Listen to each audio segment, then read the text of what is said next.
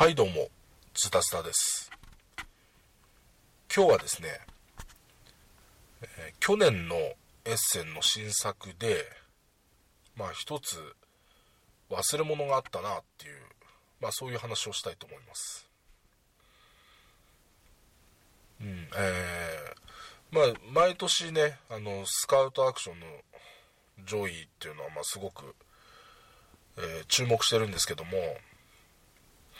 まあ話題作今年、えー、今回もまあいっぱいあってね、えー、まあオーディもそうでしたし、ファーストクラスもそうでしたしと。で、まあその中で、まあ同率1位の、えー、まあ同じく同率1位の、えー、グレートウエスタントレイルっていう、えー、ゲームも、まあすごく、えー、話題になってましたね。まあプフィスターのゲームですけども、えー、まあ当然ね、まあやったんですけども、日本語版が出る結構前にですね、まあ日本のショップさんとかである程度扱ってくれるようになった段階ぐらいで、まあ持ってきてくれた方がいて、やらせてもらいましたと。で、結論から言えばですね、結構短いスパンで2回やったんですけども、うん、なんかどうにもちょっと、うんなんだ、よくわかんないというか、よくわかんないというか、とにかくまず、最初の印象はもう長い、とにかくひたすら長いなという印象が、それが一番強かったですね。うん。まあ、4人でやってたので、まあかなりそれもあったと思うんですが、で、えー、でも2回やって、まああんまり自分的にはピンとこなかったので、まあそれ以降、あの、とりあえずまあ、次やるとしたら、とにかく3人プレイにしようぜっていうような ことは言って、でもそれ以後、まああんまりやる機会に恵まれずっていう感じで、うん。まあ、過ごしてたんですが、うん、まあ、えー、日本語版が出てね、やっぱりその、持ってなかった人が、それをきっかけに、まあ、買ったりして、で、まあ、買ったからやっぱりやりたいっていうようなね、そういう形になって、で、またやる機会があったんですよね。うん。で、そこでやって、で、まずその時に結構その前の段階からかなりルール間違いがあるっていうことに、まあ、気づきまして、うん。で、その、久しぶりにやった3回目っていうのはほ、ほぼ、その、読んでは、ここ間違えてる、読んでは、あここ間違えてるみたいな感じで、もうやりながら、まあ、ぐ、ほとんどぐちゃぐちゃだったんですけど、まあ、とにかく、間違いの訂正で終わったみたいな感じで、やっと、まあ、ある程度正しいゲーム、あの、ルールでできるようになったなっていうのが、まあ、4回目ぐらいですかね。うん。ただ、その、4回目やった時ぐらいに、あれ？これはもしかしたら面白いのかっていうのが、だんだんちょっとこう、おぼろげに見えてくるようになって、で、そこからちょっと、じゃあちゃんとやってみようかなっていうね、気持ちになって、うん。で、まあ実際やってみたら、あこれは面白いなっていうのにだんだん変わってきたので、うん、まあ、そういう、そこら辺の話なんですけども、まあ、いろいろとね、罠のある、うん、ゲームで、結構やっぱり巷でもね、2回目、3回目とかになってからやっと面白くなってきたっていう話はよく聞くんですけども、あのー、とにかく罠その1としてね、あの、まず4人プレイでやるのはどうかなっていうような形ですかね。うん。あの、とにかく、えー、まあ、スタートからゴールを目指してね、あの、牛を運んで、まあ、道中のアクションマスに止まったら、そこのアクションをこなしてってやっていくゲームなんですが、ゲームをやってるとどんどん、あの、他の人たちと、その、こう、ペースが、え、少しずれてくるので、え、ずっと最初から最後までね、同じタイミングでゴールしてスタート戻ってまたゴールしてっていう感じにはならないはずなので、うん、あのゴールにその着いた時の、えー、決算といいますかねそれがまあちょっと長いんですよ。その他他の人がの待ってる間がね、まあ、確実にダウンタイムなのででそこをそのまだ中間集計フェーズとかってあってみんなでこう同時にやれればまだ多少はね紛れるんですけどもそのこうプレーの何て言うかテンポもこう途切れるっていうかね、うん、次自分の番が回ってきたらとにかくやりたいことがあっても早く自分の番が回ってこいって思ってるのにまあ上茶の上茶うん上茶っていうかまあ、えー、まあ上茶でいいのかな？の人があのゴールしちゃってで中間せあのー、集計でまあもたもたしててああテンポ悪いみたいな。バラバラにねみんなバラバラなタイミングで中間集計が入ってバラバラなタイミングで、まあ、補充が入ってで補充も一つ一つ悩むっていうようなこととかがあったりして、まあ、非常にちょっとそこら辺のテンポは悪いと、まあ、そういうような欠点もちょっとはらみつつ、うん。えー、あとまあプレーにもちょっとコツがいるってことで、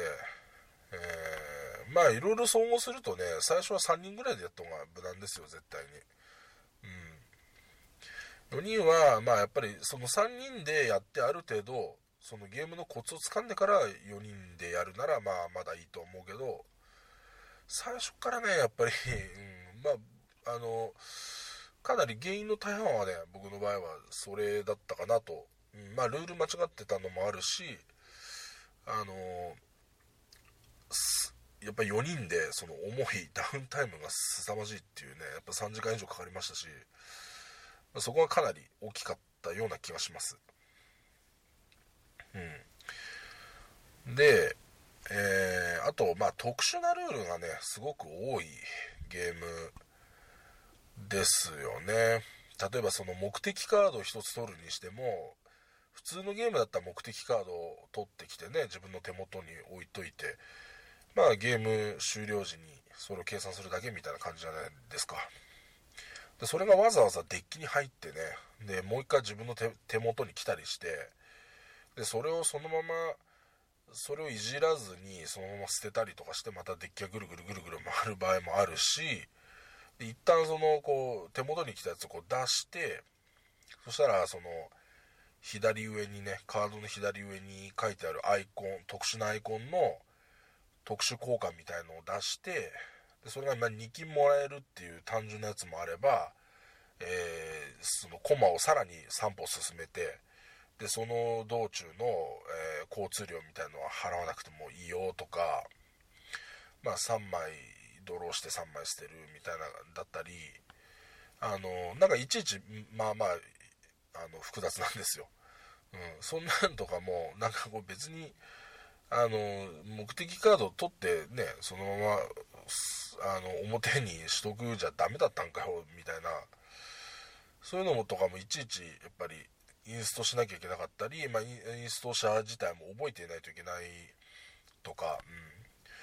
うん、細かいルールがすごいたくさんあるんでまあそういうところでもまずルール読む人泣かせだしでそのインスト泣かせだしインストを受ける人ももう一度に全部覚えられないみたいなそんな感じでまあ、で、あと、プレイのコツが、あの、重ゲーというか、ゲーマーズゲームなんで、最初の、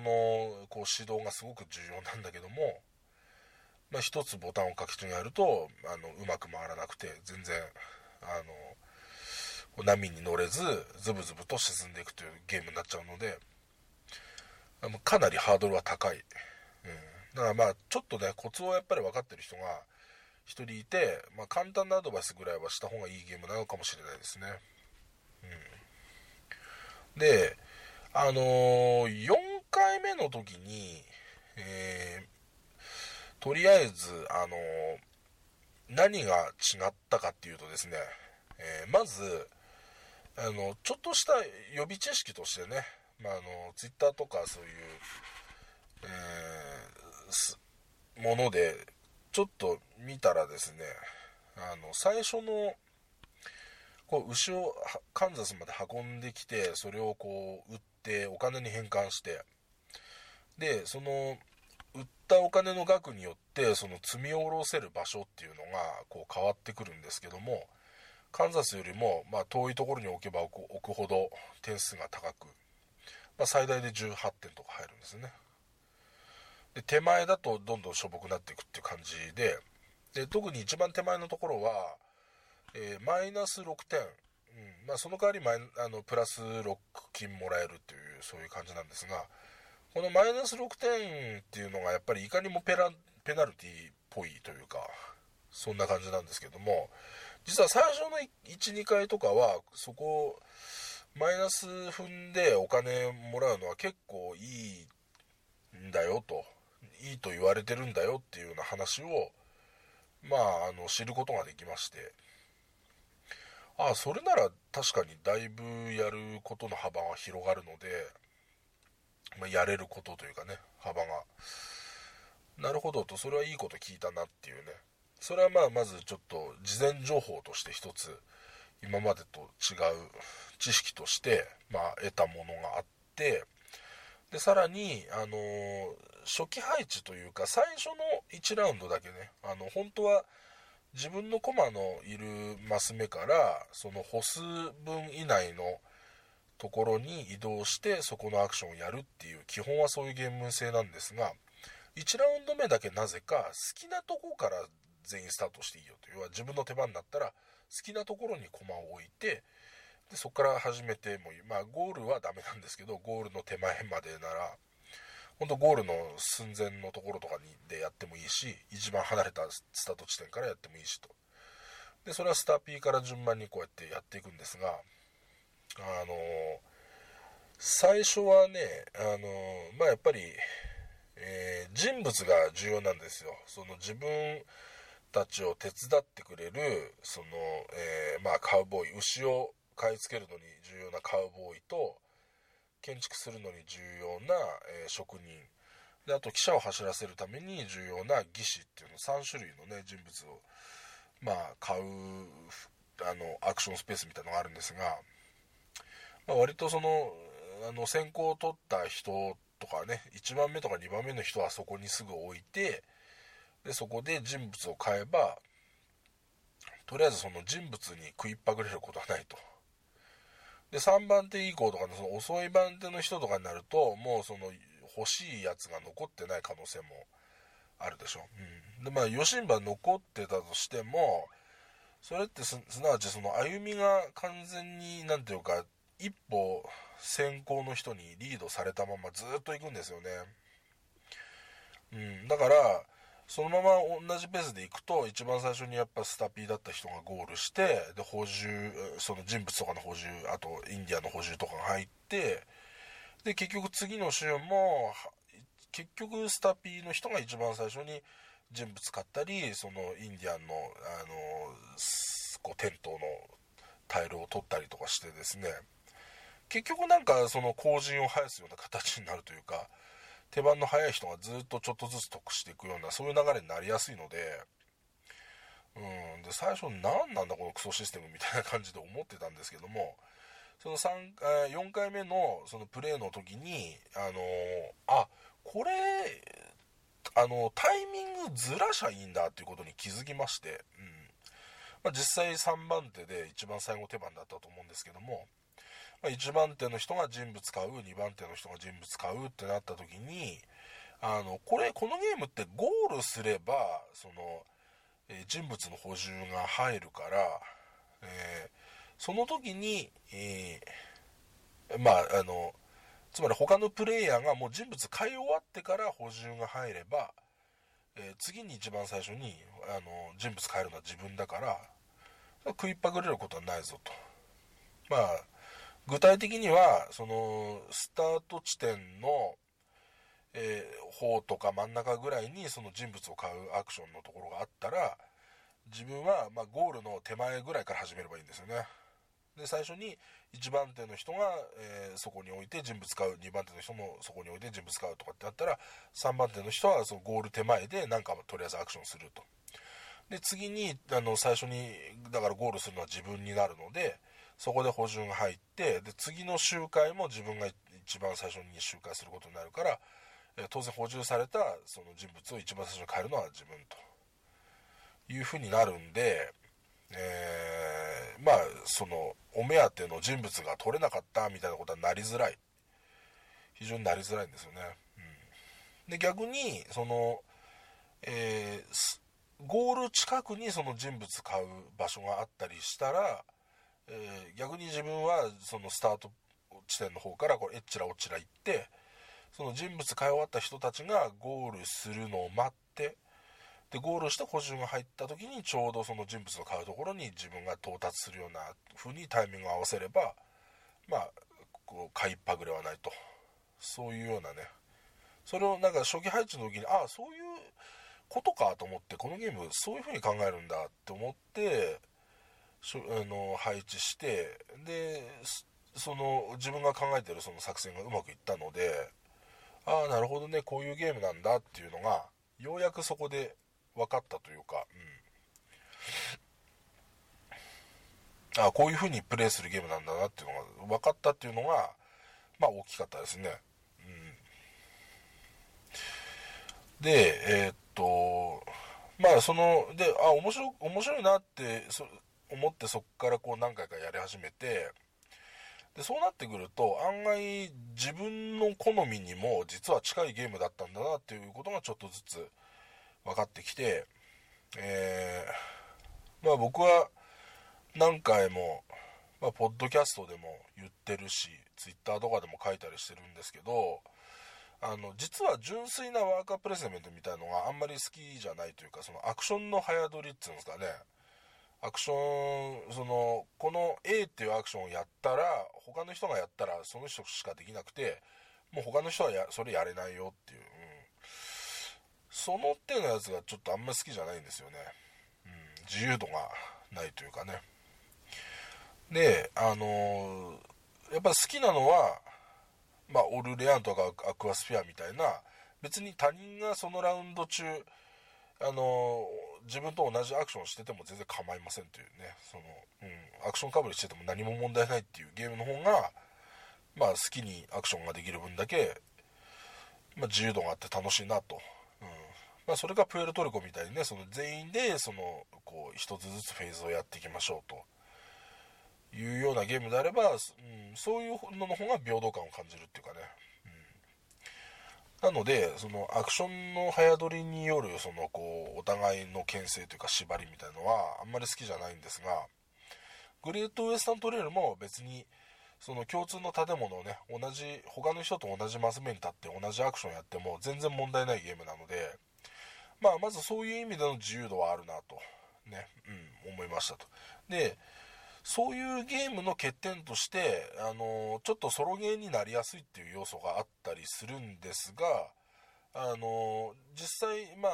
あの直接的な攻撃はかなり少ないゲームですよね。あのまあ、建物を建ててちょっと妨害するとかそういうのはあるけど、まあ、相手の建物を直接的に壊すとかあの直接的にお金を奪っていくとかそういうのは基本的にはないゲームなのでそういうマルチ要素みたいなのはないゲームなんですけどあのインタラクションはちゃんときっちりあるんですよ、うん、でそれが例えばさっき言ったような、えーと、自分はもうゴールできるんだけど本当は3歩進んでゴールできるんだけどもいや待てよと。今ゴールすると人物の補充だったりとかそういうまあインディアンの補充とかそういうのが入ってちょうど他の人たちがそこの手前ぐらいにいるぞと。で今ゴールインするとうまいことその補充したばっかりのやつを美味しくいただかれちゃうのでそれじゃ面白くないな。じゃあもうちょっと刻もうかな。もう12歩刻もうかなっていう感じで牛歩したりとか。で逆に今補充を入れれば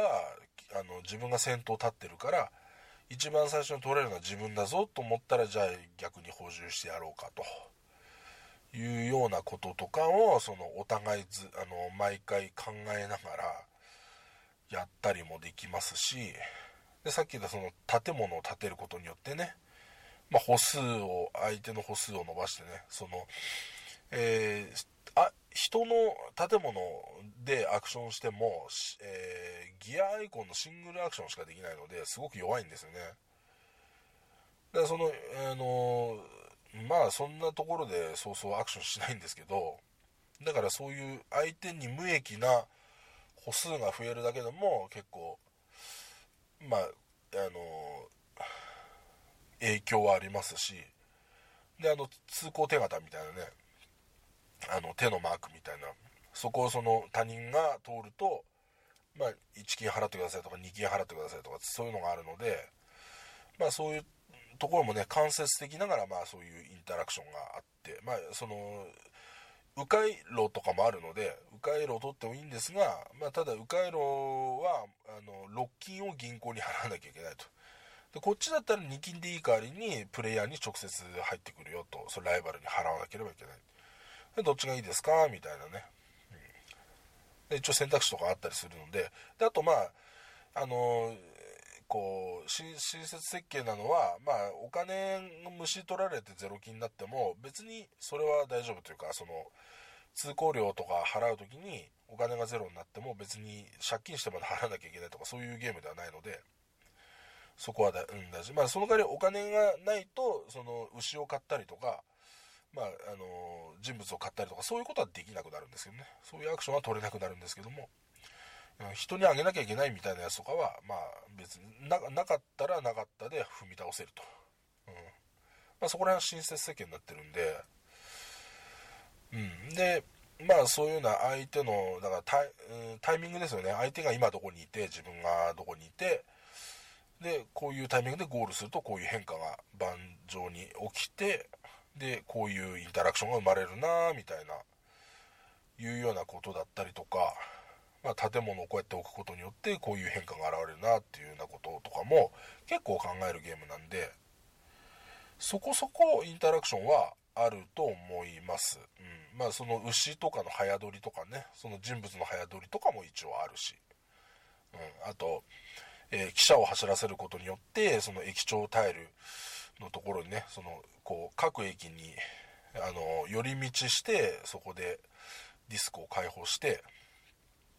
でその駅長タイルっていうのが、まあ、ちょっとした特殊能力だったり点数になったりとかするんですけどもまあ駅長タイルの早取りもあるし、うん、っていうようなことでまあまあそこそこ考えさせられますよ、うん、やっぱり。どういうふうにねそのこの不利な状況をこうどうプレイングすれば体を入れ替えられるのかみたいなことは常に考えさせられるゲームなんで。うん。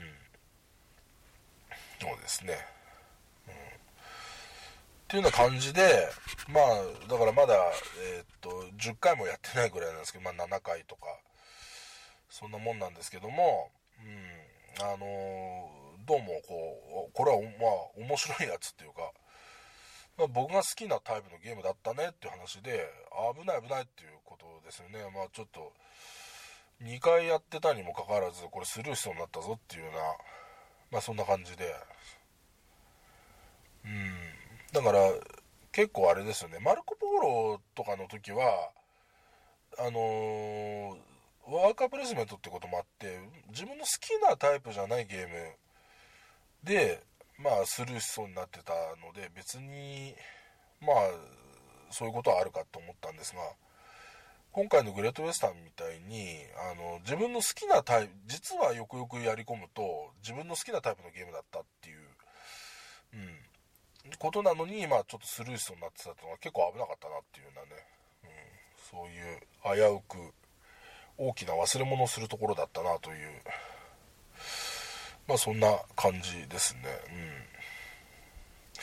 うん。現状は結構よくできてるゲームだと思うし、えー、っと、楽しめてます。うん。で、あの、やり込めばやり込むほどやっぱりね、細かいそのコンボというか、うまくやっていく。例えば最初の頃とかだと、どうしても牛とか義士がね、単純に強くて、あの、職人はちょっといまいち弱いんじゃないというか、うん、最初はそういう印象を持ってしまう人が多いと思うんですがでもその職人も分かってくるとだんだん強くなってきてね、うん、でもその職人の4人目を取るとその、えー、自分の個人ボードに配置すると建築ができるんですね。自動的に建築1回。しかも、えー、っと普段の半分のコストでできる、うん、建築ができると。でそのそこで、まあ、お安く建築しといてでまたその汽車を走らせて駅長タイルを取った時にその駅長を交代するというかね新しい駅長を自分の人物から出してそこの駅長の代わりをさせないといけないんだけどもそこでその4枚目に取った職人を配置してそしたらまた4枚目のスペースが空きになるのでまたそこにあの新しいあの職人を雇えばまたその半額建築ができるというようなことを連続でバババってやったらもうすぐあの一番高い建物が建ったりとかそういうこともできたりするので。だからあそうこうやればいいのかみたいなことが随所に散りばめられてるんでね。そういうことが分かってくると、まあ、ようやくこのゲームが、えー、面白くなってくるよと、うん。まあ、そんな感じなんでえー、っとまあ、えー、グレットウエスタントレイルはなかなか面白いですねと。いうことですね。うん。プフィスターの作品はそんなに今まで好きじゃなかったんですが、うん、グレット・ウエスタントリオに関しては、うん、あの何回かやってみた結果面白い、うん、面白いゲームだと。思います、うん、まだまだちょっとね研究してやってみたいなと思うのでまあ今年のエッセンの新作が出るまでは遊び倒してやろうかなと思っています。はい、では今回は、えー、まあ、グレートウエスタントレールと言わせるものをあやくするところでしたというそういう話でした、えー、まあ今日はこの辺で終わりにしておきます。それではまた。